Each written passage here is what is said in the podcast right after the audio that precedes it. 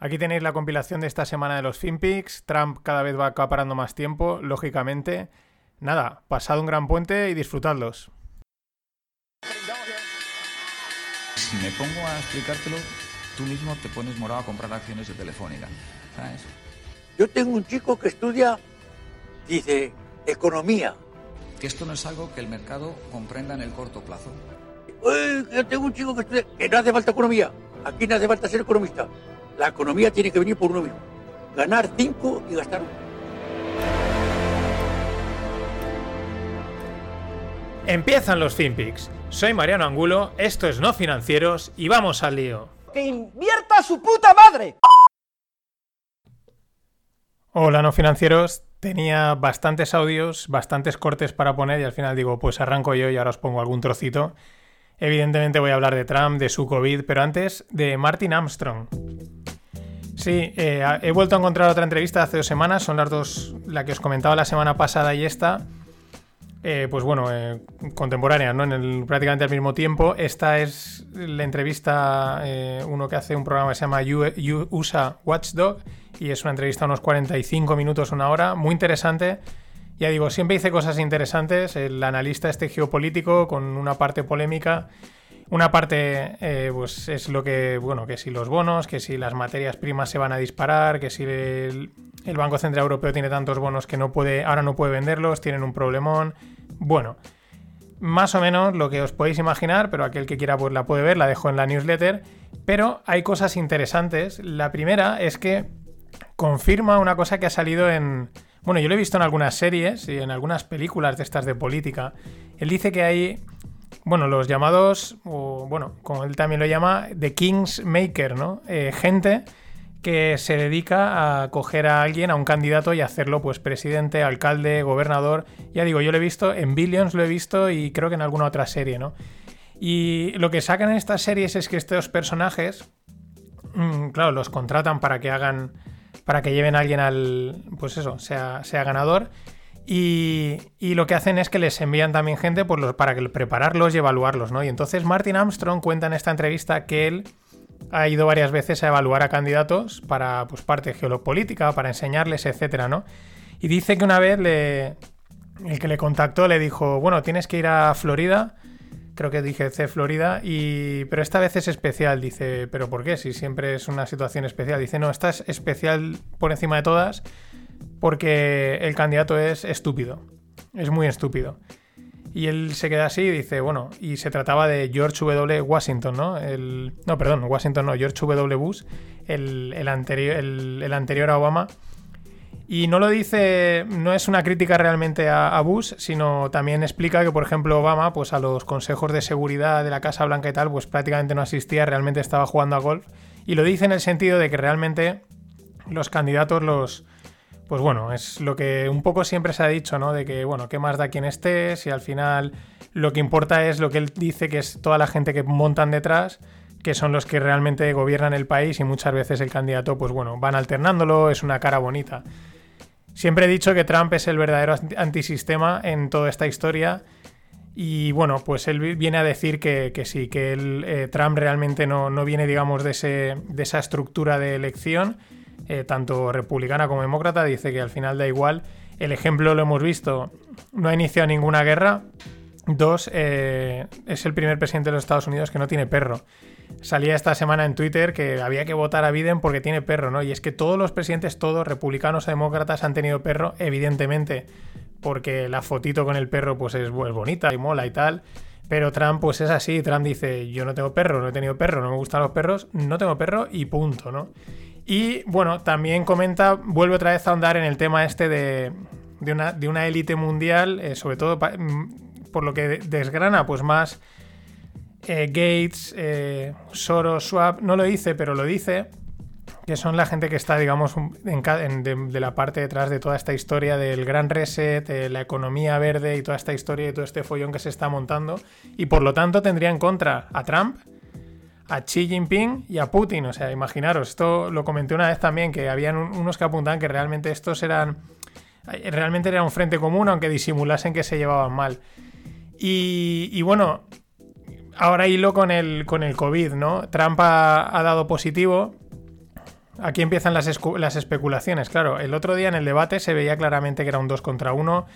Lo estaban acorralando, iban a por él. Tiene todo el establishment. El otro día salía JP Morgan diciendo que, que Trump ganase las elecciones sería una sorpresa. Aunque bueno, JP Morgan, pues a saber de qué, en qué posiciones tiene en el mercado y en función de eso, por qué está diciendo que le interesa esto o lo otro, ¿no?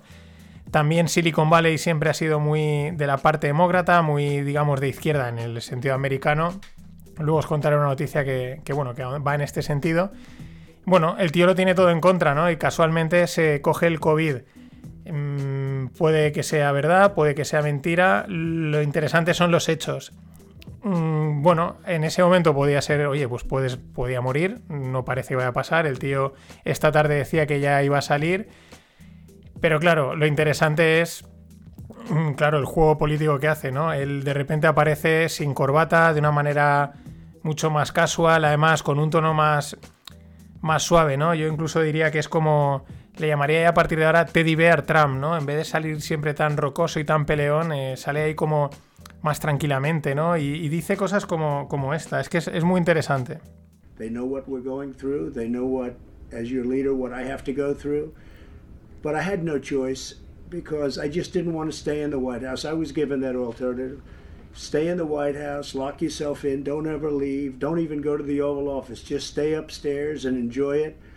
Don't see people, don't talk to people, and just be done with it. And I can't do that. I had to be out front and this is America. This is the United States. This is the greatest country in the world. This is the most powerful country in the world. I can't be locked up in a room upstairs and totally safe and Uh, just say, hey, whatever happens, happens. I can't do that.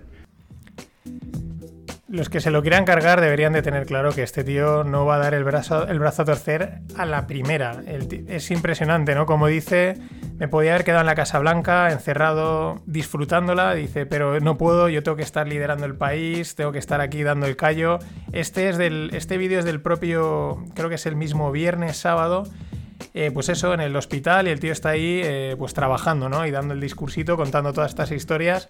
Además, eso, ¿no? Es, ese, yo me pongo delante, yo tiro del carro y, seguidme, ¿no? Yo, yo, estoy aquí para vosotros. Ahora os pondré otro corte también súper interesante que es, la versión Teddy, la versión Teddy Bear. Más cosas. Eh, le han estado administrando... Esto es interesante porque él, había dicho que para las elecciones iba a estar eh, disponible la vacuna. La semana pasada Moderna decía que no iba a estar la vacuna, con lo cual digamos que sería un varapalo para Trump. Pero él ahora, fijaros, pilla el COVID, eh, le están dando Redemsivir, le están dando también otro, otro medicamento, también un poco así de prueba, y está funcionando, el tío sale, con lo cual un poco el mensaje exagerándolo un poco, ¿no? Pero es como que sale diciendo, yo me he metido en la boca del lobo, lo he superado, he probado y la vacuna soy yo, ¿no? Porque yo he probado medicamentos nuevos y, y aquí me tenéis para dar el callo. Y aquí lo viene también a decir en este, en este corte. It's been a very interesting journey. I learned a lot about COVID. I learned it by really going to school. This is the real school. This isn't the let's read the book school. And I get it and I understand it. And it's a very interesting thing, and I'm going to be letting you know about it. In the meantime, we love the USA and we love what's happening. And we love what's happening. Perdón, que se me ha ido la música. Eh, lo dice, ¿no? Dice, yo estoy aquí en el ojo del huracán, ent entendiendo esto, eh, real school, no sé qué, y sacando el, dando el pecho y diciendo, yo me... Es como, esto es algo que se ha hecho toda la vida, últimamente ya los líderes no lo hacen, que es esconderse, ¿no? Los líderes se esconden, eh, todos los que tenemos, pero antiguamente los líderes lo que se ponían es delante de las tropas y decían, seguidme y vamos a atacar, ¿no? Y si tenía que morir el rey, moría o quien fuese, ¿no? Y esto realmente es la estrategia que lleva haciendo Trump con el COVID desde el principio, lo de salir sin máscara hay quien dirá, ah, es una, sí, es una temeridad, pero él, sabe perfectamente cuándo tiene que salir, cuándo no, y lo que está mostrando es esa imagen de aquí estoy yo para dar la cara y salir adelante. Y, aquí lo está confirmando con esta historia del COVID, ¿no? De seguirme que, que eso, yo soy la vacuna, yo, me pongo delante. Teddy Bear Trump, we love what's happening. Eh, también dice en otro corte, I love, eh, que ama a todo el mundo, etcétera. Me recuerda al señor Barnes, ¿no? Os traigo paz y amor. Y bueno, el tío hoy por la tarde se ve que ya salía y ya estaba tuiteando que si el Space Force vote me, eh, si queréis corte de un, un, gran recorte en los impuestos, votarme, si queréis pensiones, votarme, si queréis que el país se vaya a la mierda, pues no me votéis, ¿no? A tope. En fin, para cortar esta parte de internacional que era, pues, se prestaba bastante, os traigo cuatro noticias, además de las curiosas. La primera, Argentina, esto es una noticia del país. Argentina frena la importación de libros españoles por su mala tinta. No comment. Tal cual. La tenéis en la newsletter. UK, o sea, Reino Unido, olvidó registrar casi 16.000 positivos por COVID porque su Excel no admitía más filas. Todos hemos jugado a llegar al final del Excel. Reino Unido también. No comment. Vale, esta, es, esta mola. Parece que las compuertas, bueno, parece no, es así. Las compuertas anti-inundación de Venecia han funcionado. Eh, ya no se ha inundado, había venido la época de inundaciones, que siempre la típica imagen de la Plaza San Marco llena de las sillas y el agua, pues han metido ahí unas compuertas estilo holandesas de estas que tienen y a funcionar. Y por último, y esta es chocante, los chinos eh, pues el Partido Comunista, pues en teoría, ¿no? Son, son gente eh, no creyente y tal. Pero bueno, la religión, la religión católica, Jesús tira un montón y eso no lo puede negar nadie, porque incluso la gente que es eh, que no cree en Dios y es anticatólica, pues le toca los huevos lo que cuando la gente católica dice algo, ¿no? Tiene mucho tirón Jesús. Tiene tanto tirón que el Partido Comunista chino ha traducido la Biblia a su gusto. A su gusto. Entonces la han adaptado para que, digamos, encaje con, con el concepto de, nación y de política que ellos tienen. Por ejemplo, eh, ya sabéis, cuando van a lapidar a la, a la prostituta, ¿no? En la Biblia, entonces eh, ellos lo que cuentan es que Jesús es el que lapida a la, a la propia prostituta y él le dice, Jesús le dice, yo también soy pecador, pero si la ley solo la pudieran ejecutar hombres sin mácula, estaría muerta. Los chinos son así y se quedan tan tranquilos. Más cosas. Nos venimos a España. Unas, algunas cositas. Mm, tuiteaba un. Tuiteaba un tuitero, evidentemente. Eh, decía café y acción a 2 euros. ¿Por qué? Por lo del Santander. El Santander abierto ya lo lleva ya un par de años, pero ahora abierto en Málaga. En Valencia lo vi el otro día. Los Santander Work and Coffee, ¿no? Que es como pues, un espacio de. Pues eso, de coworking y cafetería. Yo el otro día, cuando estaba por el centro y lo vi, y me llamó mucho la atención, porque creo que es un error enorme. Está muy bien que tú te abras a un concepto nuevo, que intentes transformar tu oficina, que no sea la típica oficina que parecía, pues eso, eh, muy burocrática, ¿no? Como la típica oficina de banco, que intentes darle un rollo más abierto, pero creo que aquí se han pasado. No quiere decir que no esté chulo, ¿eh? Mola el espacio y tal, pero creo que hay un problema de marca. Tú entras y lo que percibes es que estás en un café o en un coworking y no en un banco. Y pongo como ejemplo, aquí en Valencia, en el centro también hay una oficina de la Caixa, que es un, se llama CaixaBank Day One, no Caixa, CaixaBank Day One, perdón. Es, según contaron, es una de las oficinas más grandes de Europa que ellos tienen y tiene ese concepto abierto, ¿no? Entras y no parece una oficina, la verdad es que el arquitecto que es Francesc Riffé, pues es un muy bueno. No parece una oficina al uso, es decir, espacios abiertos, que se había un mini que se vendía, unas mesitas, pero aún así el, digamos, el concepto te transmite que estás en un lugar de hacer negocios, ¿no? En un lugar serio de negocios, de finanzas y eso en el Santander no lo han conseguido. Así que, pero igual es el objetivo, igual el objetivo es dejar de ser un banco y a lo mejor así remonta la, acción. Polémica de Twitter curiosa, ¿vale? Es que curiosa eh, tenía que comentarla. Bueno, eh, se ve que eh, han montado en un foro y el foro se llamaba Las mejores mentes reflexionan, ¿no? En, en, Galicia. Y entonces no hay mujeres. Y entonces han empezado las mujeres a tuitear, ah, es que no han puesto a mujeres, tal, aquí, es que bueno, ya sabéis, ¿no? Os voy, a montar, os voy a mencionar las mejores mentes. Las mejores mentes son Feijó, Rajoy, Piqué, Borrell, Pedro Sánchez, García Paje, Felipe González y algún otro. Eh, hijas mías, os han hecho un favor, o sea, pero ¿quién quiere estar en esa foto? ¿Quién quiere estar en esa foto? Más cosas, eh, siguiendo con España, ¿no? El ejemplo de lo que hizo el Ludwig Erhard, un político alemán o un presidente alemán de después de la Segunda Guerra Mundial, en 1948 ¿Qué hizo para que ayudó a que Alemania despegase, entre otras cosas, y a ser una potencia mundial? Pues hizo, prohibió el déficit fiscal. Ahora hacemos versus España. Acordaos que la semana pasada España levantaba el déficit fiscal a los a los, eh, a los ayuntamientos, ¿no? Podían gastar lo que quisiese. Limitó estrictamente el gasto público. Va en la línea. O sea, si, si, si permites que haya déficit fiscal, pues eh, adelante. Y eliminaron los controles de precios. Habían controles de precios y los precios siempre son un límite a la, a la, a la economía, ¿no? En fin, pues nosotros en España siempre al contrario. Y por rematar un poco con España, pues eh, leía el otro día que dos hospitales de Madrid, el, Princesa de no sé qué y el Ramón y Cajal, pues cerraban plantas por COVID. Pero Madrid está cerrado. Eh, en fin, no sé si es una noticia que tenía que haber metido antes porque es de estas curiosas o es que, en fin, esto es un auténtico despropósito en todos los niveles.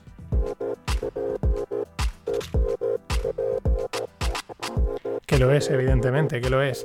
Vamos con tema startups breve porque me he comido mucho tiempo con, con Donaldo Trump, con Teddy Bear Trump. Pero bueno, la importancia de tener exits potentes. Ya sabéis, un exit es cuando una, startup se vende y exit es porque los inversores y los fundadores se salen. El ejemplo es que eh, tienen un efecto multiplicador brutal. En el año 2002 justo hace este fin de semana, pues se cumplían, que es en 18 años, 19 años, año 2002, eBay compra PayPal. Vale.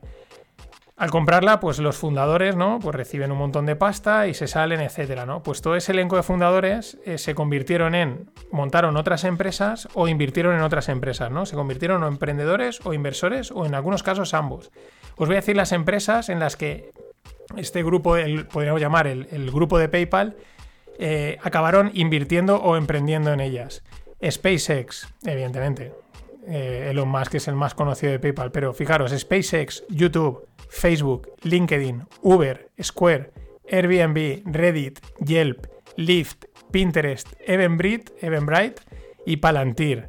Son todo unicorniazos, pero no unicornios, unicorniazos del mundo de Internet, ¿no? Es la importancia, es importante que las empresas se mantengan y crezcan, porque generan trabajo, generan empleo, etcétera, pero también es importante que se vendan, como ha pasado aquí con, con, Idealista. De hecho, ahora me ha venido a la mente un tuit que veía por ahí perdido hoy, que alguien decía, eh, le decían de coña la mafia idealista en el sentido de los que habían estado idealista, que la habían montado, la habían fundado y tal, ahora con el dinero, si no cogerán y pues ojalá, ¿no? Ojalá esos salgan, monten más empresas y desarrollen pues 8, 9, 10 unicornios como idealista.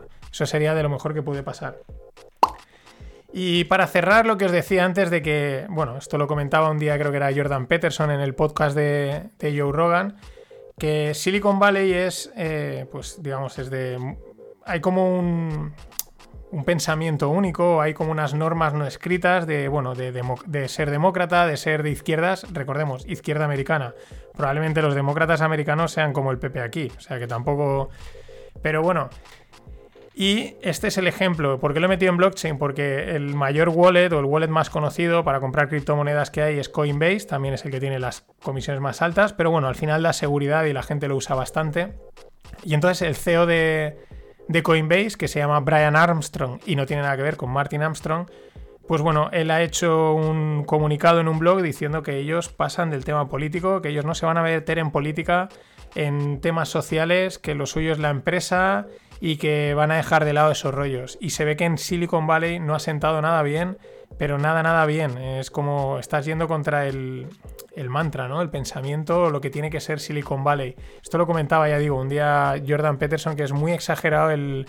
Bueno, pues como pasa aquí con los... En el, si aquí tenemos, en España tenemos nuestra versión, que son los, actores y el, mundo de los artistas, ¿no? Que como no, como no le bailen las castañuelas a la izquierda, no trabajas. Es, es fácil porque fácil saber qué, actor eh, no es de izquierda porque no suele hablar de política. Se callan, pasan desapercibidos y dice, ah, este o esta.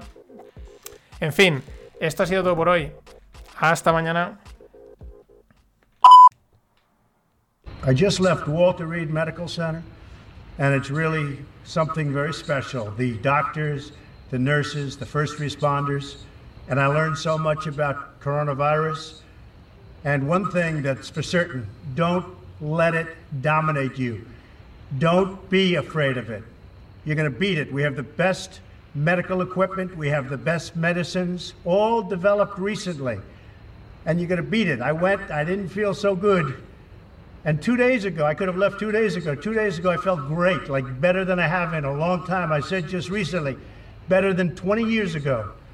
Don't let it dominate. Don't let it take over your lives. Don't let that happen. We have the greatest country in the world. We're going back. We're going back to work. We're going to be out front. As your leader, I had to do that. I knew there's danger to it, but I had to do it. I stood out front. I led. Nobody that's a leader would not do what I did.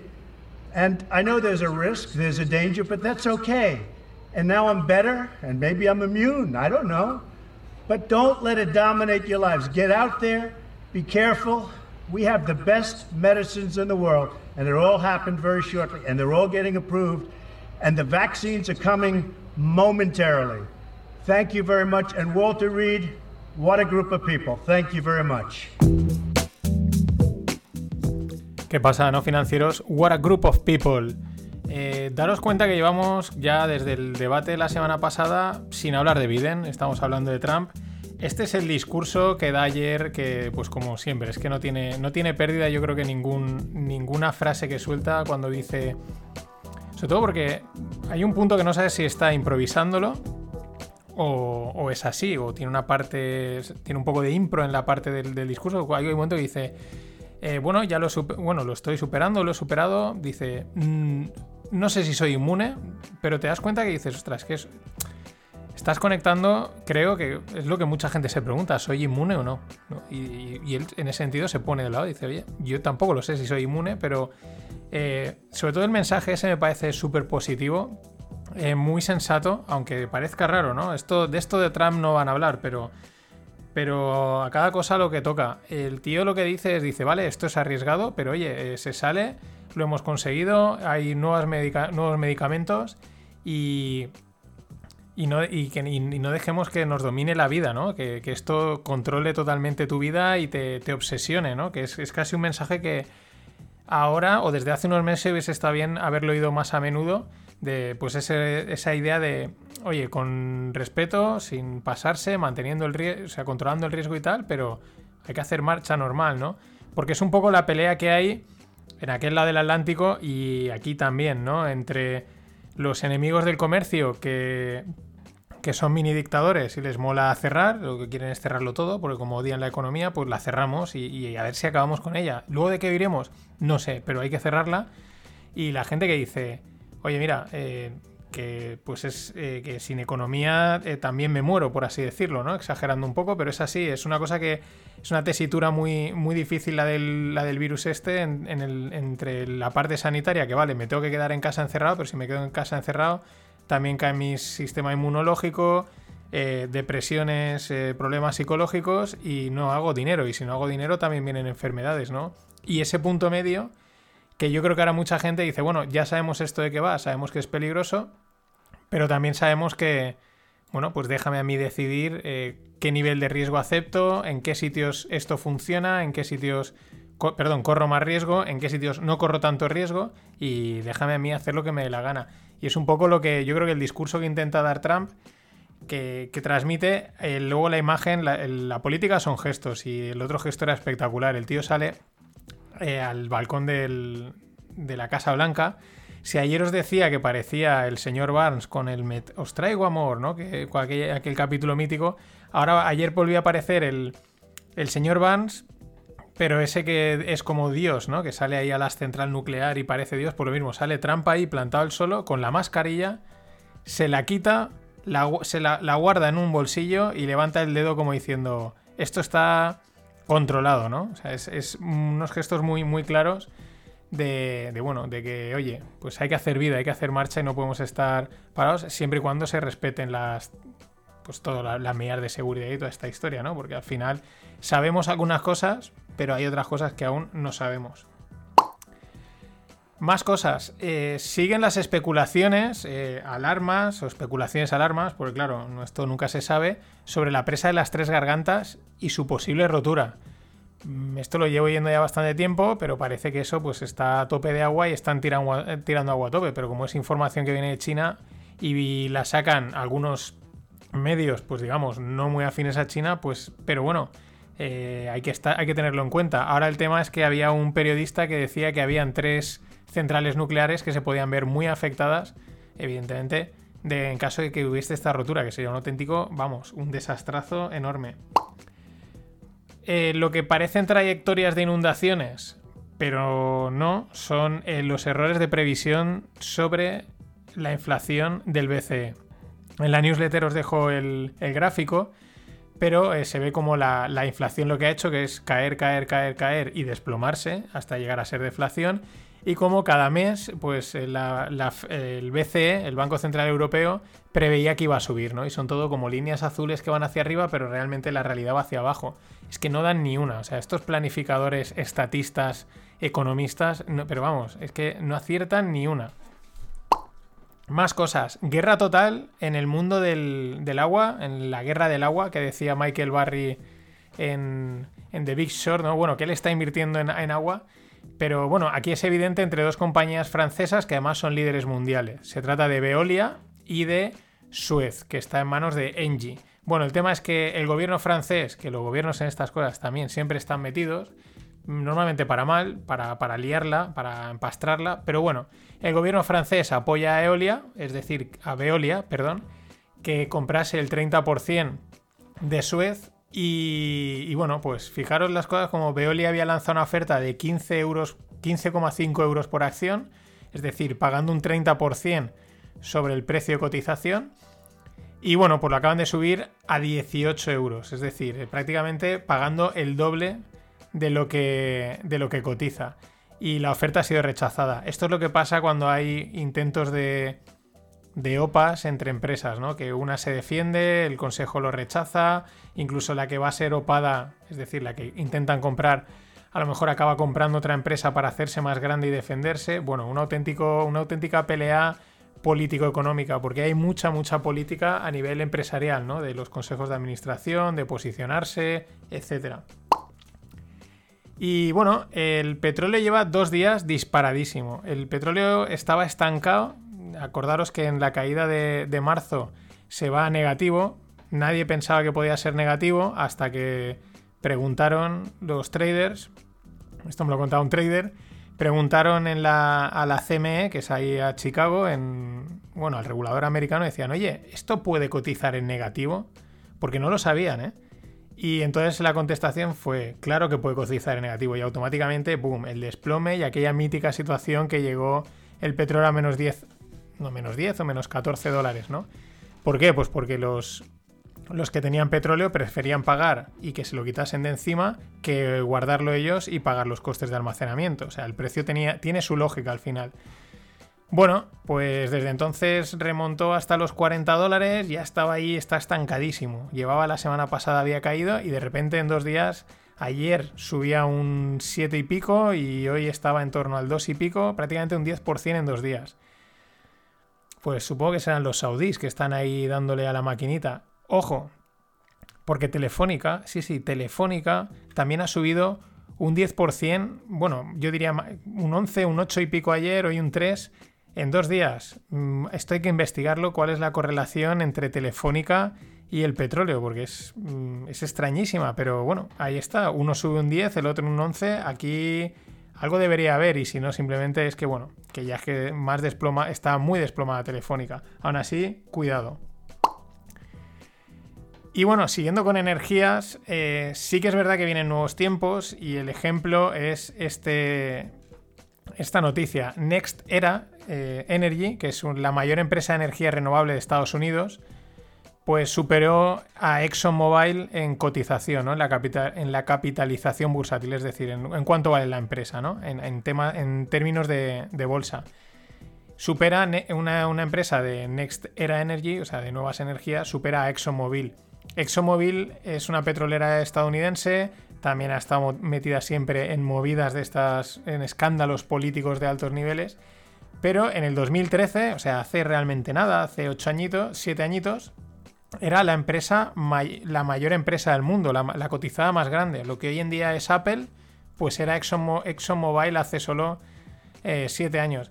Esto, más que las energías verdes y el petróleo y todo esto están cambiando y tal, yo creo que tampoco hay que dar por muerto al petróleo aún todavía, aún le quedan años. Pero esto es un aviso a navegantes. ¿Por qué? porque esta era la empresa más grande del mundo y ha sido superada. Eh, y está bastante abajo, lógicamente, en valoración. Y hoy en día, que las que están ahí nos parecen imbatibles, son las más cotizadas, las Apple, las Amazon, las Microsoft, etcétera. Bueno, Microsoft sí, porque Bill Gates no sabemos cómo se las apaña para estar siempre ahí. Pero mucho ojo el resto, porque la historia de todas las empresas dice que es muy difícil estar mucho tiempo siendo la mayor empresa del mundo. Que tarde o pronto llega alguien te supera y tarde o pronto acabas cayendo bastante en valoración. Esto Jeff Bezos lo sabe. Y él en alguna entrevista lo ha dicho que él tiene claro que alguien llegará y superará a Amazon en todos los sentidos. Por un lado, por en, términos de negocio, en términos de, valoración, pero bueno, mientras, pues, ¿qué van a hacer? No, no van a cerrar la paraeta, pues a seguir tirando. Y siguiendo en bolsa, lo que os he comentado, lo que llevo comentando desde, desde el inicio de esta temporada, ¿no? Esta nueva tendencia que he visto que se está reflejando en los mercados, que podríamos definir bueno, aquí es una imagen vale más que mil palabras, o un, o un tweet, o un pequeño gesto. El tema es que el otro día Justin Bieber, el cantante, posteaba en Instagram, subía una foto, una piscina, se veía ahí flotando una sandalia, una chancla de la marca Crocs, y ponía, y él titulaba abajo Soon, ¿no? De pronto. Y pues bueno, automáticamente las acciones de Crocs subían un 6,6%. Automáticamente. Son los Robin Hoods no había ningún tipo de, de fundamentales, de anuncio corporativo, no había nada. Simplemente decía Sun, igual es que se las iba a comprar o que había diseñado unas nuevas. Vete tú a saber, 6,6% arriba eh, las Crocs. Más cosas. Honda sale de la F1 a, finales de 2021. Ya sabéis que normalmente eh, Honda de, de, coches. ¿De quién va a ser Honda? Claro. Eh, se deja la Fórmula 1 a finales de 2021 normalmente las marcas se meten en Fórmula 1 para intentar... Es también como un campo de pruebas, es alta tecnología, alto desarrollo y muchas de las cosas que intentan desarrollar ahí, pues luego las intentan sacar a sus coches. Y, pero en este caso lo hacen para, para dejarse, para centrarse, perdón, en el desarrollo e investigación de nuevas energías, baterías, eh, fuentes de potencia, etcétera. Que vamos, que es lo que está a la orden del día, ¿no? Y probablemente sea la, la gran batalla de... Perdón. La gran batalla de, de esta, una de las grandes batallas, ¿no? El agua está por un lado, pero otro es lo que comentábamos. Eh, ¿Quién dará con una batería que dure, que se recargue fácil, etcétera, etcétera, etcétera?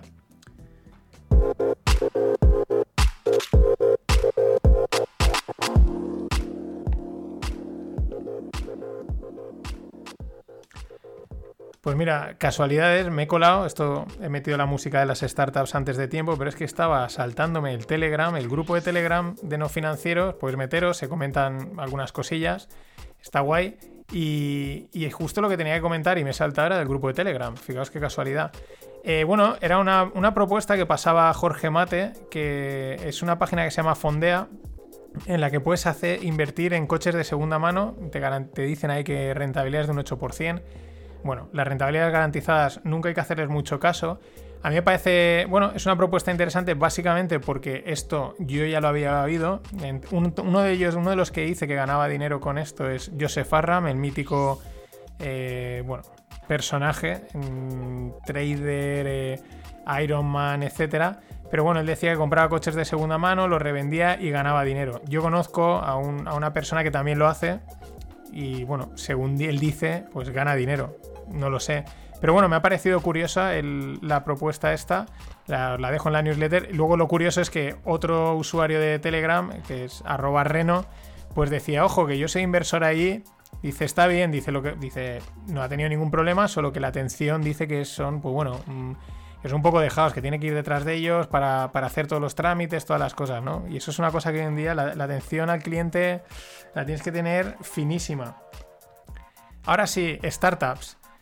Tres ronditas, ¿vale? Eh, Next Electric, motos eléctricas, eh, ronda de 500.000 euros.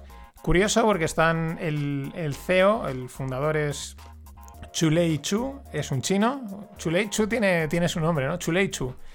Eh, Chulei Chu es que es chino, y, pero está aquí en Valencia y la startup está aquí en Valencia y es curioso porque han vendido ya 400 motos y el, El servicio técnico lo aporta Norauto. Están también en lanzadera. Eh, de esto de motos eléctricas y patinetes eléctricos están saliendo un montón y además en distintas modalidades. Esto parece que la idea es mm, la moto, ¿no? Te, te, vendo la moto como una marca de moto. Hay otros que lo que hacen es su moto y realmente lo que te venden es el servicio este de suscripción de uso. Pero bueno, no paran de salir un montón. Lógicamente, ¿no? El mercado son procesos de convergencia y divergencia. Se expande, salen un montón de motos, algunas palman, se fusionan, se compran y al final acaban quedando las que queden. Otra, otra ronda. All Red, MLT. Eh, trazabilidad logística con las mágicas palabras de. En este caso, creo que son o sea, están bien puestas, de Deep Learning. Mediante Deep Learning, pues ayudan a la trazabilidad logística ¿no? de los productos, que es uno de los. Bueno, la logística. Yo creo que es un sector en el que, entre comillas, se presta mucho a, a, la a, la informática, ¿no? La programación de un montón de procesos, de un montón de cosas, por, el, por la propia idiosincrasia del, del sector, ¿no? De, lo permite, ¿no? Y es un, suelen, se suele empezar por ahí bastantes cosas. Bueno, Olre ha, ha levantado 700.000 eh, desde Barcelona y nada, pues adelante. Y la tercera, Casaz, que es un portal inmobiliario. Me ha llamado la atención porque por lo que he leído y por lo que he visto, pues parece ser que es como un idealista. Han levantado una ronda de 1,1 millones, son de Barcelona, y bueno, ha sido la plataforma de crecimiento más rápido en Europa en los últimos meses. Eh, mil, ha crecido un 1800%. Pero, ¿veis? Esto es una cosa siempre curiosa del mercado en general, ¿no? Eh, hay una líder, podríamos decir, idealista, aunque sea en España, Italia y cual. Pero, pero siempre sale, siempre sale alguien que dice, pues yo lo puedo hacer igual o mejor, o puedo superarlos, ¿no? Siempre, siempre. Y, incluso algunas funcionan, y esto es siempre fascinante. Bueno, y tema de blockchain. Europol, eh, bueno, mmm, esto es, podríamos decir que hoy les están haciendo, eh, hoy es un día en el que las noticias le están haciendo la pinza al mundo blockchain. La pinza, el mundo fiat, ¿no? El mundo tradicional. Primera noticia, Europol nombra a tres wallets, además son tres wallets que son muy conocidos por su privacidad, porque dan una privacidad absoluta.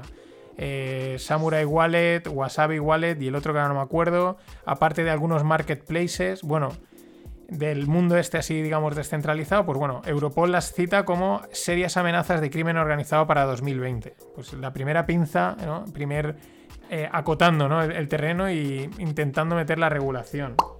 Otro, la FCA, que es como la SEC en Estados Unidos o la CNMV aquí en España, el regulador de mercados y tal de, Reino Unido, ha prohibido los derivados de cripto, ¿no? En las criptomonedas habían empezado a salir derivados, opciones, futuros, etcétera, y los ha prohibido. Eh, quiere proteger a los inversores pequeños y allí ha prohibido el uso.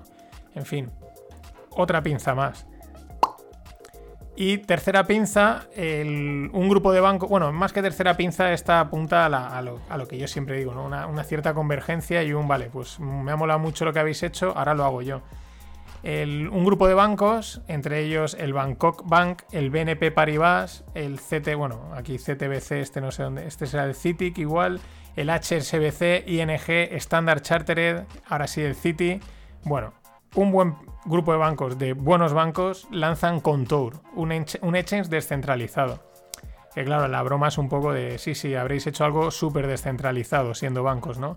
Pero al final gracias por los servicios, pero lo hacemos nosotros, que además en compliance, es decir, en cumplir las normas, somos de los mejores, cuando queremos, que para eso somos bancos. Y por último, John McAfee, lo habréis visto seguro, ha salido en toda la prensa y tal, John McAfee detenido y pendiente de extradición. Eh, sí, John McAfee, el de los antivirus, y sí, el que dijo que si Bitcoin no llegaba al millón de dólares en 2020, se comería su propio pene. A ver, todo es posible en este 2020, ¿eh? ¿eh? pero el tío yo creo que ha visto el panorama y ha dicho, oye, de perdidos al río, me cojo un avión, me voy a España y, y que sea lo que Dios quiera. Pero la SEC le acusan, lo han, lo han pillado aquí y lo van a extraditar. Le acusan de, bueno, de blanqueo, de, bueno, de movidas financieras. Lo que es interesante y va también muy en la línea de lo que he ido comentando, de lo que yo le digo la convergencia, eh, es el, en el escrito de la SEC hay un punto que le mencionan lo del pene. O sea, le dicen, eh, bueno, los tweets que él ponía, eh, las publicaciones que hacía y que eso generaba una enorme cantidad de publicidad, ¿no? Como diciendo, lo que está haciendo es eh, incentivar que la gente invierta en esto, siendo un personaje público, Y, esto pues es lo que es. Y por eso quizás mucha gente cuando, pues cuando tuitea o tal, siempre pone, bueno, no son, que un día lo, comentaban, no son consejos de inversión, ¿no? Eh, no son recomendaciones de inversión, ¿no? Para, para evitarse quizás algún tipo de, este cosa, de, este tipo de historia que luego vengan y te digan, tú aquí dijiste esto y esto era una recomendación de inversión. Por cierto, yo no hago recomendaciones de inversión. Pero bueno, muy interesante porque la SEC eh, a mí me da a entender que está considerando que dice, sois unos scammers porque hacéis llamamientos en, en, redes sociales para que la gente invierta y se cumpla el Ponzi que decía Dave Pornoy que os contaba la semana pasada. Nada más, hasta mañana.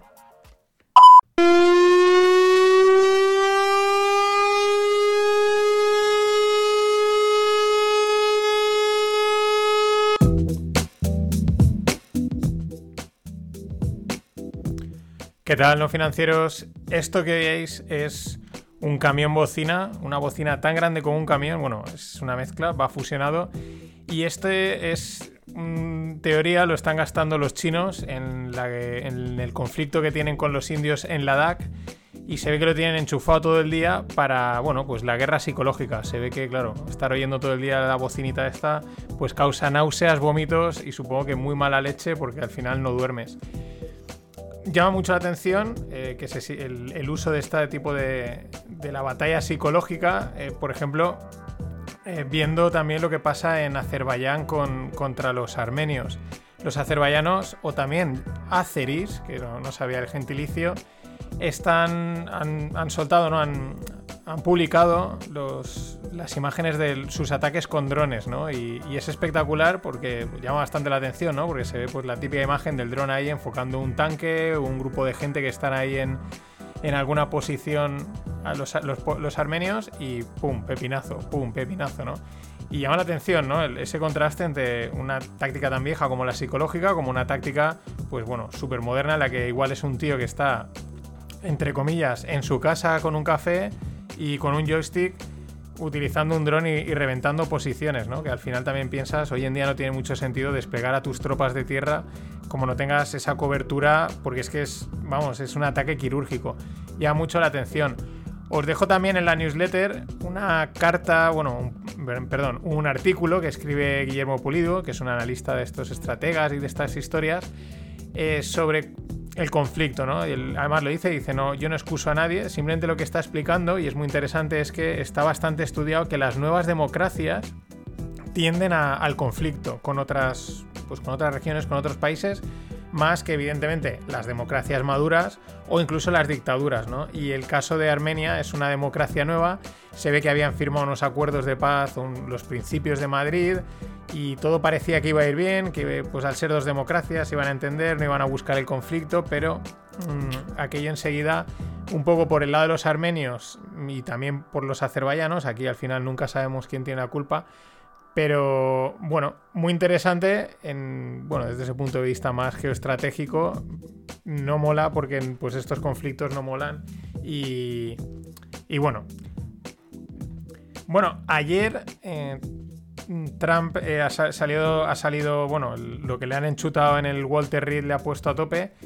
Estaban intentando negociar en el Congreso un nuevo paquete de estímulos por un valor de 2,4 trillones. Y Trump ha salido y ha dicho que ellos como mucho 1,6. Y Pelosi decía que no, que 2,4. Y entonces Trump dijo, pues fuera, no hay acuerdo, a tomar viento. Y automáticamente el mercado, que estaba teniendo un día muy bueno, se pegó un piñazo enorme.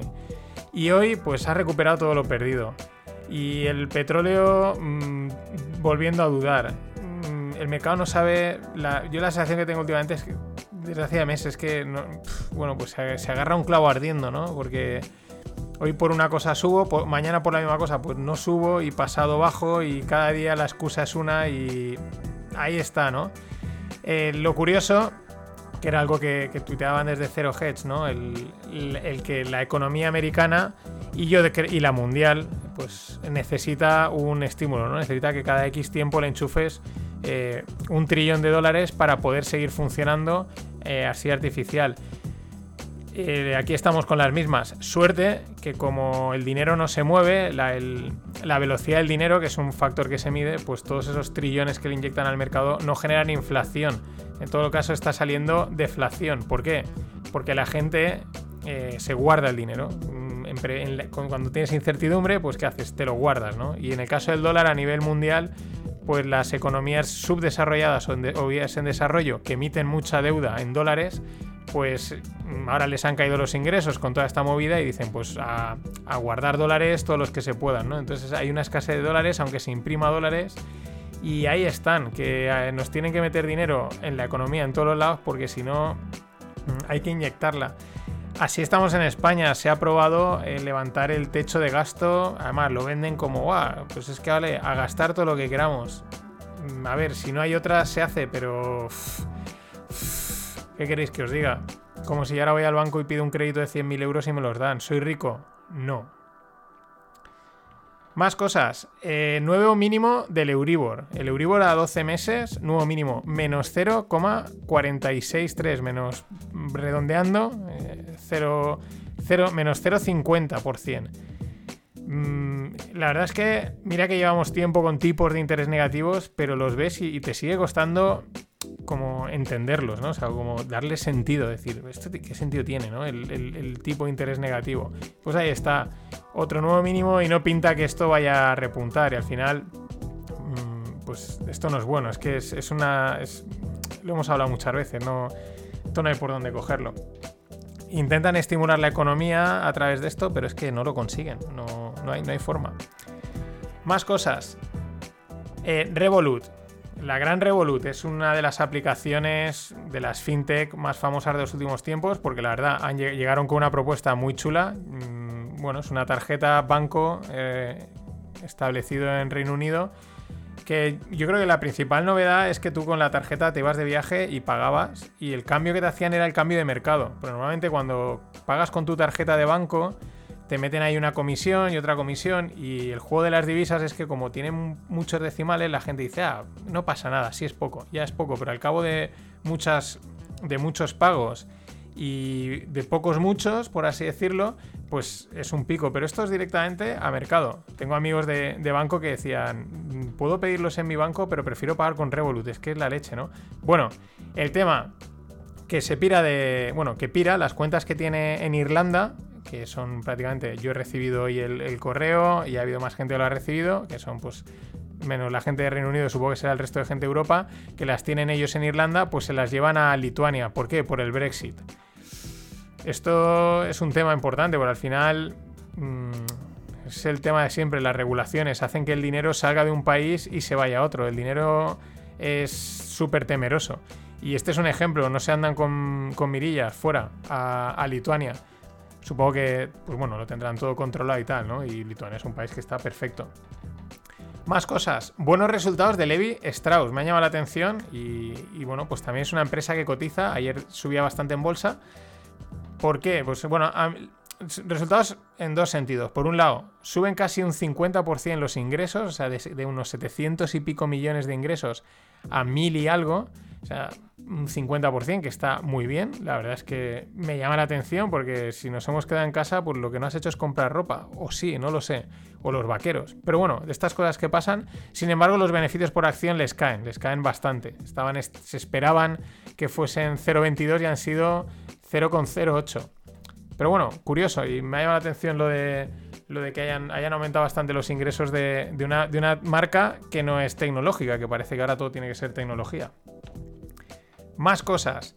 Comunicado de Amrest, de la Tagliatella. Lo comentaba la semana pasada o la anterior. mm, habían dudas de su situación financiera, pero han hecho un comunicado a través de la CNMV en la que han amortizado bastante deuda, han llegado, bueno, cosas de estas de finanzas, que si una parte la han pasado a contabilizar de tal tipo, bueno, que están bien, que no están mal y aparte eh, confirman que tienen el 98% de sus restaurantes abiertos. O sea que, oye, pues eso es muy buena señal, que los restaurantes estén abiertos es, bueno, buenísimo.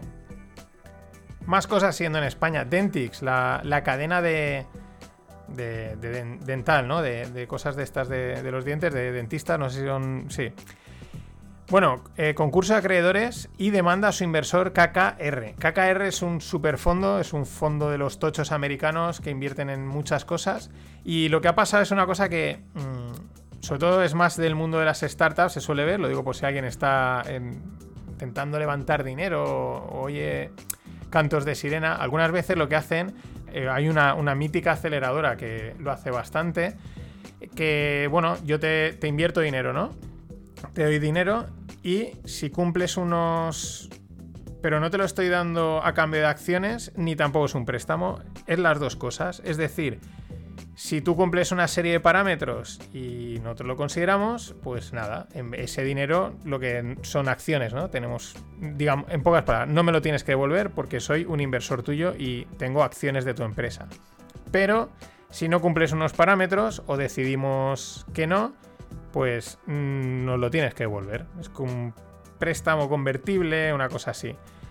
Eh, luego, pues bueno, aquí ya modalidades, os podéis imaginar que hay todas las que, las que se quiera uno inventar, ¿no? Las que los abogados te permitan. Pero bueno, esto es algo que suele pasar mucho y esto es lo que ha pasado. Eh, KKR había metido dinero en Dentix. Cuando llegó el momento no quisieron convertir el préstamo en acciones, por lo tanto, es como que le dicen a Dentix, devuélveme mi dinero. Dentix estaba en situación de, oye, lo que necesito es que conviertas el préstamo en acciones y que cumplas, por muchas veces, y cumplas tus compromisos, porque muchas veces los inversores meten dinero y se comprometen a más adelante meter más dinero o aportar, ¿no? Y KKR eh, pues se ve que han mirado para otro lado. Bueno, esto ya evidentemente va a temas de, abogados y son temas bastante complejos, ¿no? Pero esa figura de te pongo pasta y según lo que pase me la tienes que devolver o no pasa nada, yo soy inversor tuyo, mm, pues eh, hay otras veces que pasa lo contrario, que le meten pasta a una empresa, la empresa va mal. Y en vez de devolverla, porque la empresa no puede devolver, dice, bueno, pues antes de que no me devuelvan nada, mm, me quedo con acciones y a ver qué pasa, ¿no? Y bueno, hay una frase, que últimamente se oye bastante, que es, eh, es el mercado, amigos. Se ve que la dijo Rodrigo Rato. Y últimamente se utiliza mucho como mofa. Se utiliza así como mofa para reírse del mercado, ¿no? Pero resulta que el que realmente se ríe de todos es el mercado. El que se mofa de todo el mundo es el mercado, porque como decía, como leía hace tiempo a Daniel Lacalle, con mucha razón, el mercado somos todos. ¿Por qué lo digo esto? Porque eh, la AIREF, que es la Autoría Independiente de Responsabilidad Fiscal, es una especie de asociación de temas de, pues, de impuestos y fiscalidad, eh, ha hecho, hizo un estudio ya en el 2019, ahora lo han vuelto a publicar, en el que dicen que el Estado perdería entre 600 y 800 millones, estamos hablando de España, al aplicar el IVA a sanidad y educación privada. Y ya sabéis que ahora ha salido hace poco que van a aplicar IVA a la sanidad y a la educación privada. Hago aquí un, paréntesis sobre la educación privada, que son, claro, los colegios, pero luego, por ejemplo, para que os hagáis una idea, si tú das, si tú tienes un curso o tú das clases particulares, imaginar, de estadística, vale, como la estadística o lo que das de estadística está en una formación reglada, en una universidad, en un colegio, lo que sea, se, se da, digamos, de forma oficial, pues ese curso no tiene IVA. Si das un curso de cómo atarse las zapatillas, que hoy en día se pueden dar cursos de lo que quieras, pues ese curso sí que tiene IVA, ¿no? Para matizar un poquito más eh, hasta dónde, en qué puntos tiene la educación IVA y en cuáles no. Bueno, ¿qué pasa? Pues que el, gobierno ya sabéis que ha dicho que le va a meter IVA de 0 al 21% a la sanidad privada y a la educación privada. ¿Para qué? Pues para cargársela, porque eh, todo lo que sea privado, todo lo que sea economía, pues hay que cargárselo. ¿Por qué? Porque sí, porque le tenemos tirria. ¿Qué sucede? Y ahí es donde entra el mercado. La gente que tiene la sanidad privada contratada o que tiene un colegio privado contratado, pues de repente automáticamente el precio le sube un 21%. Y hay gente que igual dice, oye, mira, uno, no lo puedo pagar, o dos, no me apetece pagar ese precio por esto. Mercado puro y duro, oferta y demanda. ¿Qué hace esa gente? Deja la sanidad privada y la educación privada y se va a la educación y a la sanidad pública cargando el sistema. Eso tiene un coste para el sistema. Como todos sabemos, el sistema público no es el mejor asignando recursos ni eh, siendo eficiente en costes. Y por esa razón, este, este estudio del AIREF en el que viene a decir eso, que lo que te crees que vas a ganar, en realidad vas a acabar perdiendo más, porque también te descarga y te, te ahorra costes. Pero bueno, en esa estamos siempre.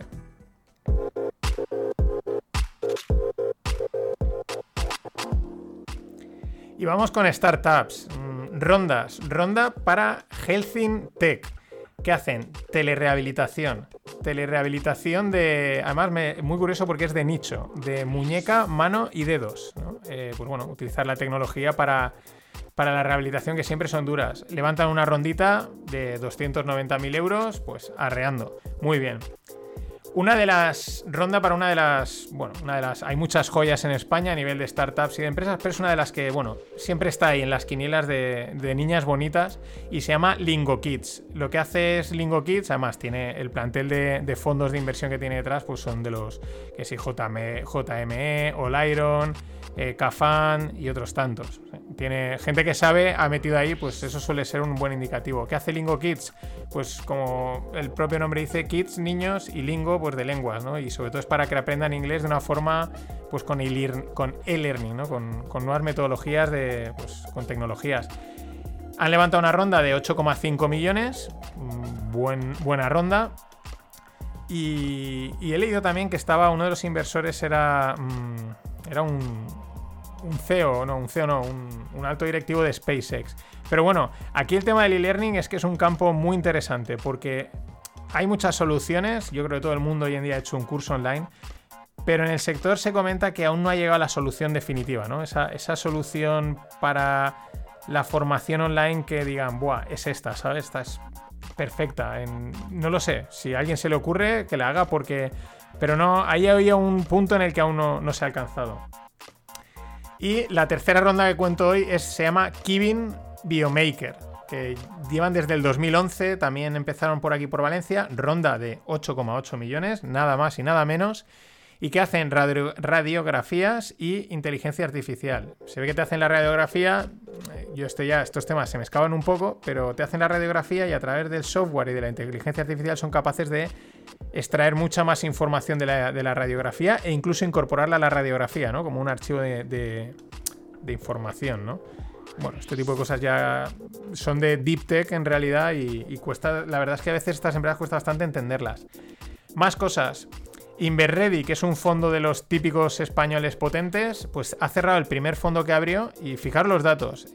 Año 2009 montaron el primer fondo con 15,5 millones. Hoy esos 15,5 millones son 100 millones han tenido un retorno de 6,43. Han multiplicado por 6,43 la inversión. Espectacular, espectacular. En eh, los fondos es muy meritocrático. O sea, los hay muy buenos como estos que ganan mucho dinero y los hay que pierden, aunque parezca que no. El otro detalle que me parece significativo es que de todas las invertidas, en, la mitad, en un 50%, han ganado dinero, han tenido plusvalías. Esto es impresionante porque ya os he dicho muchas veces que la media normalmente en el mundo startup es que 8, 9 de cada 10, o sea, es decir, 80, 90, se vayan al hoyo. Seaya, que es otro de los grandes fondos, pues lanza su tercer fondo con 125 millones. El dinero sigue entrando en el mundo startups. Y lo mismo hace Kibo, que lanza su tercer fondo por 100 millones. ¿Vale? Ya van, bueno, mucha experiencia, mucho nombre y van atrayendo capital. Más cosas. Crowdcube y Seeders se fusionan. Son dos plataformas de crowdfunding y se fusionan y van a crear el mayor marketplace de, pues eso, de, crowdfunding de, de, Europa. Desde el 2011, entre las dos han canalizado más de 2.000 millones para más de 1.500 empresas. Espectacular. Y por último, un pequeño apunte de blockchain y del mundo cripto. En el 2016 hackearon Bitfinex y bueno, pues se robaron unos, un, pues bueno, unas monedillas por ahí, ¿no? Bastantes. Bueno, pues de aquel hack se están detectados los fondos, digamos, eh, donde se hackearon y parece ser que se han movido 4 millones a una, unos, que son unos 450 Bitcoin a algún sitio desconocido. Esto es muy curioso también porque las criptomonedas hay algunas que tienen mucha privacidad, pero también tienen otras una trazabilidad enorme como queda aquí demostrado. Esto ha sido todo por hoy. Gracias por estar ahí. Hasta mañana.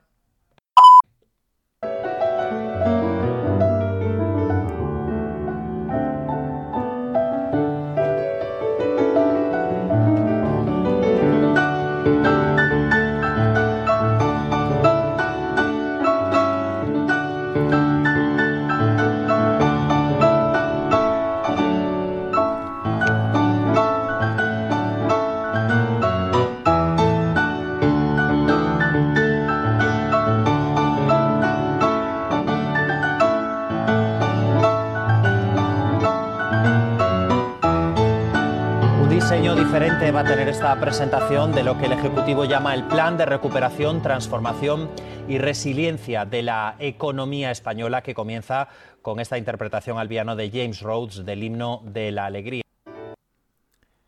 Eh, hola, no financieros. Resiliencia es lo que hace falta para aguantar a esta, a esta gente. ¿Esto cómo lo definimos? ¿Despotismo? ¿Vacilada? ¿Chuleada? Que se la saque y queme delante de todo el mundo. Es acojonante. Es acojonante. Yo cada vez que... Bueno, ahora ya es que el, otro que tiene al lado, que es el Moños, ya no es el Coletas. Pero es que, es, que me parece una, es una falta de respeto. Es un jugar al malabarismo, al nada por aquí, nada por allá, eh, ¿Qué hace un pianista para presentar un, plan que ahora lo, ahora lo voy a desgranar. Pero siempre, cada vez más, cuando veo a este tío, que lo veo poco porque no me apetece eh, fastidiarme, pero siempre me, viene siempre a la mente este, este mítico momento del cine español. And the Oscar goes to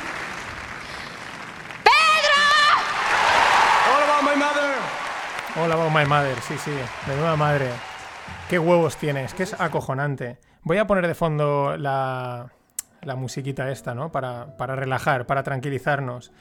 Porque el tío se planta y presenta un plan en el que dice que va a crear empleo 800.000 puestos de trabajo en los próximos tres años. Aquí está diciendo muchas cosas sin quererlas decir. Vamos a poner los números en contexto. El cobarde Rajoy, porque yo creo que fue un cobarde en muchos aspectos y podía haber sido mucho más valiente en el plano económico y hubiese generado mucho más empleo, pero aproximadamente en sus tres años pues vino a generar aproximadamente como medio millón de empleos por año con mm, la mitad de la mitad, con nada, con, sin recursos. Y a este tío en teoría le van a dar 140.000 millones. Y este va a generar pues unos 200.000 al año, es lo que dice si llegan los 140.000 millones, porque han vendido que ya nos los van a dar. Y hay dudas en Europa. Hay, hombre, hay evidentemente hay evidentes dudas cuando el secretario que tiene se está reuniendo con Maduro y con toda esta tropa. Pero sigamos poniendo los números en contexto. De enero a mayo eh, se, han, se generaron un millón de parados aproximadamente, 900 y pico mil, bueno, ahí arriba, arriba. Vamos a quedarnos con, venga, voy a ser bueno. En vez de un millón voy a quedarme en 900 mil parados. En estos meses no se ha generado empleo suficiente, mm, evidentemente. A eso habría que sumar los ERTES, que puede ser, es el doble prácticamente, ¿no? Pueden ser otros 800, 700 mil, pero los ERTES voy a ser bueno y no os voy a, ni a contar. Es decir, si de enero a mayo, o hasta ahora, se han destruido, voy a bajar un poco más la cifra, voy a ser bueno, unos 800.000 empleos, y este tío, este cara dura, Getasom, dice que va a generar 800.000 de aquí a tres años, eso quiere decir que según las previsiones de este gobierno del piano, no vamos a crecer. No vamos a crecer, te lo están vendiendo como crecimiento, pero no vas a crecer. Teniendo en cuenta que los políticos fallan más que una escopeta de feria, pues probablemente quiere decir que no haya hasta crecimiento. Pero que el pianito suene, que suene muy bien, que suene muy fino, que la gente se lo trague. Es acojonante la chuleada He oído en algunos analistas políticos que es que el tío ya está en campaña, empiezan a intuir que, bueno, él lo sabrá ya porque él lo sabe, que probablemente los presupuestos mm, los catalanes no se lo quieran aprobar, los vascos vete tú a saber por dónde salen, y igual el Moños pues acaba a saber dónde acaba y, el tío pues quizás ya está preparando toda la escenografía a golpe de pianito aún debemos de dar suerte, debemos de dar, perdón, tenemos que dar gracias porque no nos ha pasado como en Argentina. Eh, ¿Por qué? Pues porque, bueno, esto por lo menos es un piano de cola, es así como muy institucional. En Argentina hace unas semanas presentaron un plan económico, unos resultados económicos, bueno, una rueda de prensa así oficial de términos económicos y sentaron ahí a una chica vestida de payasa. O sea, una payasa, literalmente. Eh, recordar que la mujer del Moños eh, su modelo es argentina, dice que se pueden hacer las cosas de otra manera. Aún debemos dar suerte que no han plantado un payaso a explicarnos los modelos, eh, qué es lo que va a pasar. En fin, traducción. Mm, más piano, más piano, porque otra cosa, otra cosa no se me ocurre.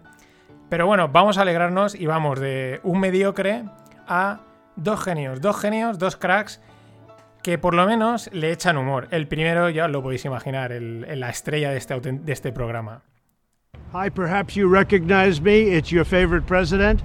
And I'm standing in front of the Oval Office at the White House, which is always an exciting place to be.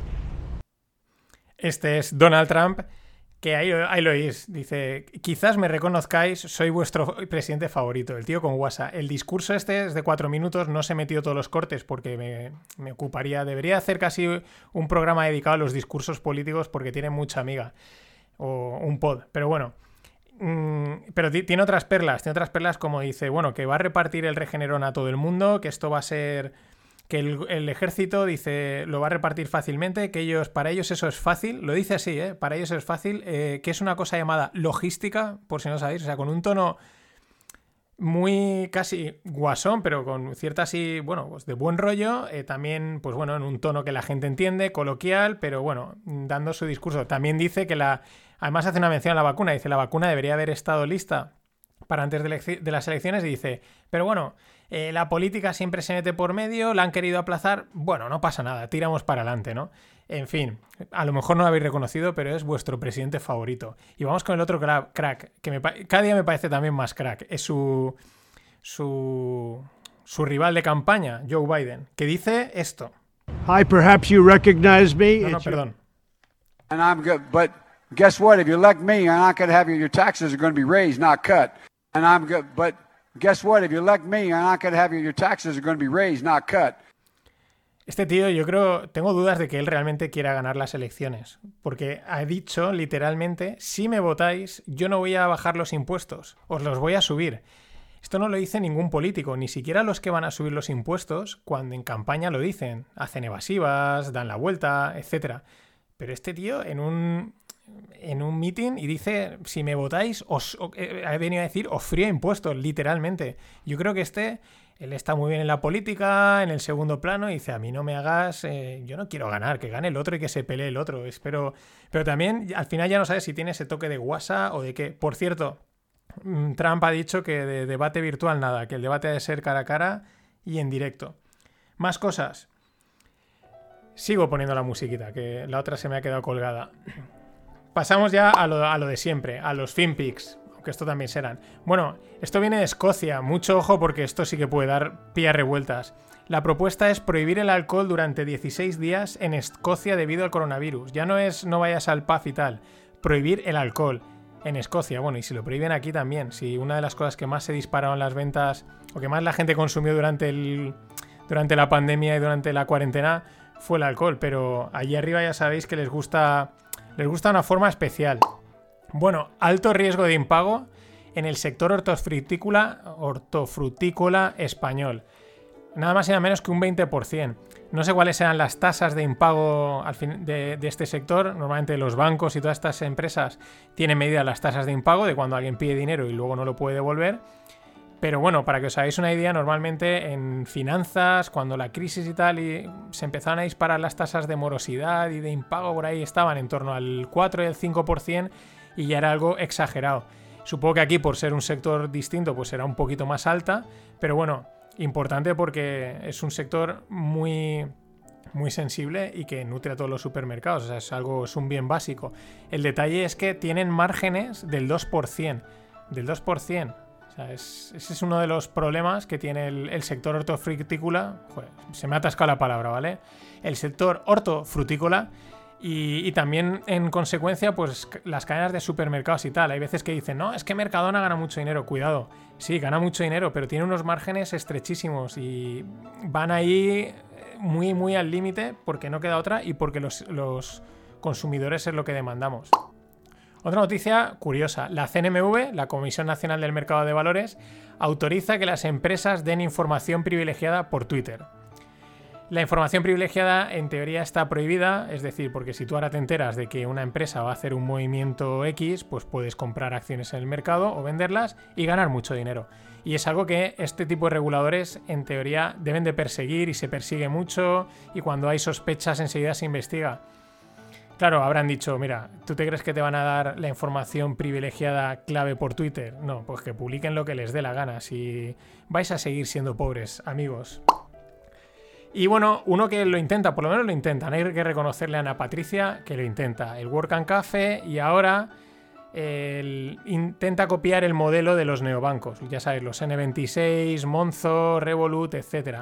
¿Qué hacen estos bancos? Estos bancos te suelen dar una cuenta gratuita y a cambio y luego pues si quieres una cuenta con algunas más con alguna que otra funcionalidad una tarjeta más chula que te permita pagos de no sé qué tal bueno con funcionalidades pues te, tienes una suscripción mensual o anual y tienes así pues estilo Netflix no que o este tipo de suscripciones que hay hoy en día que según lo que tengas pues pagas un poco más según las las características.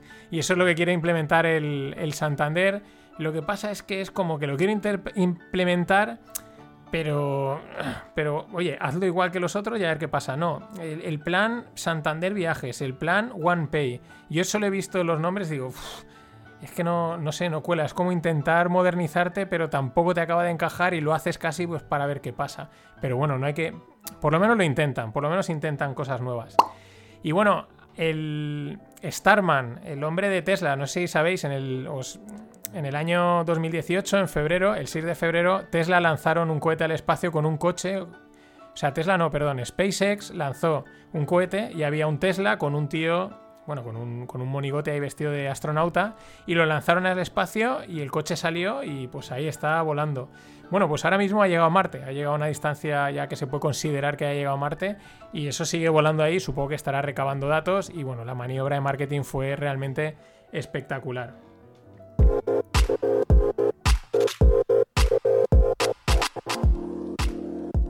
Bien, startups. Dos cositas. Witaka, no sé si la conocéis, es esta que hacen, pues bueno, comida preparada, tuppers y tal, para que en tu día a día, pues para comer, para el trabajo, ¿no? La semana, pues no tengas que preocuparte de cocinar y tal. Hablan de ella siempre que es un empresón, sobre todo hablan muy bien los inversores. Bueno, amplía las instalaciones, ojo, para llegar, para que dentro de un año puedan llegar a, a producir 10.000 tuppers de comida semanales. Esos son 1.500 tuppers diarios. O sea, me parece espectacular y me parece un éxito. No los he probado, pero lo he visto mucho por redes sociales. Ya digo, en general hablan muy bien de ella, tanto inversores que están ahí metidos, que dicen que, que está muy bien gestionada, como bueno, parece ser que, hombre, si, van a- si prevén llegar a 10.000 tuppers es porque hay mucha gente que, que lo disfruta. Pero también es verdad que con tal de ahorrarte cocinar, la gente es capaz de comprar hasta estas tortillas de Mercadona, la tortilla de patatas de Mercadona, que no está mal, pero donde esté una tortilla como Dios manda. Y bueno, eh, sacado de un, de un informe, la edad promedio de fundadores de, en los startups en Estados Unidos, eh, pero bueno, mm, aquí será un poquito menos, pero podemos extrapolarlo y sacar conclusiones interesantes, sobre todo romper algunos mitos, ¿no? La idea de la startup siempre está asociada a, a tres o cuatro chavales jóvenes, ¿no? Ahí que acaban de salir de la universidad, tal, que los hay, ¿eh? Que los hay y algunos lo petan muy bien. Pero realmente los datos son, son o sea, contradicen un poco eso, ¿no? La edad media, la edad promedio de, fundadores de startups en Silicon Valley es de 42 años. El dinero de los Venture Capital también, de una media de 42 años, ¿no? Y la mayoría de las startups de crecimiento, el, que, vamos, que han crecido y tal, la media edad sube un poquito, de los fundadores a unos 45 años, ¿no? Aquellas que han tenido exits, que son las que ya consiguen vender y hacer caja, edad, edad media de, de fundadores 47 años. Y en los hubs de emprendeduría ponen 41 años. O sea, es decir, entre los 40 y los 40 y... Bueno, vamos a poner los 43, 45 años es donde...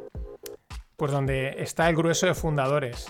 Es verdad que muchos probablemente empezaron, pues eso, jóvenes, se la pegan, se la pegan, van aprendiendo y luego también hay mucha gente que deja el trabajo con una experiencia y decide lanzarse a emprender. En España, como bien comentaban por Twitter, probablemente esté un pelín más bajita, pero, pero yo creo que, que estaría bien que hiciesen los datos porque puede llegar a sorprender bastante.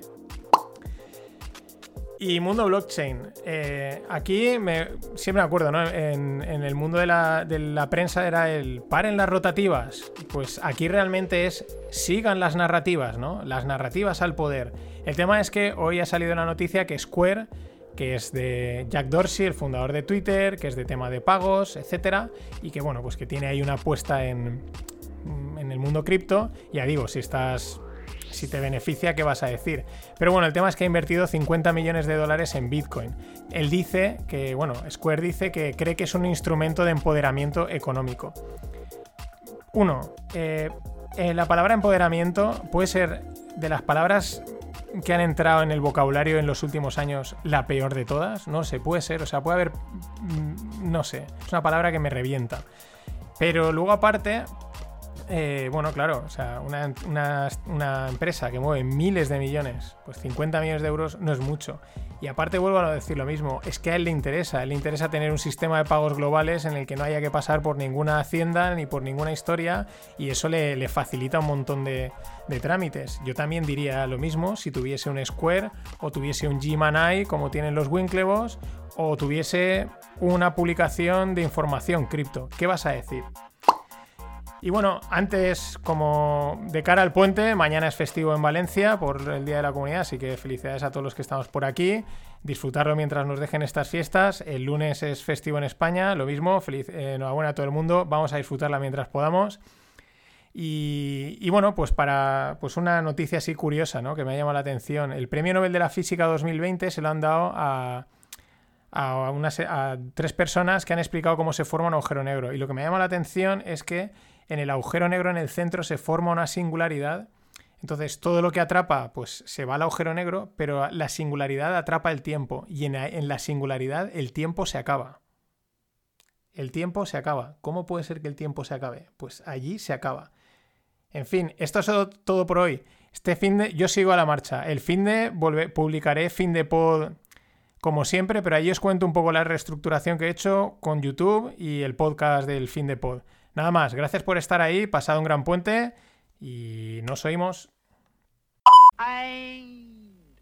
Always look on the bright side of life. Always look on the light side of life.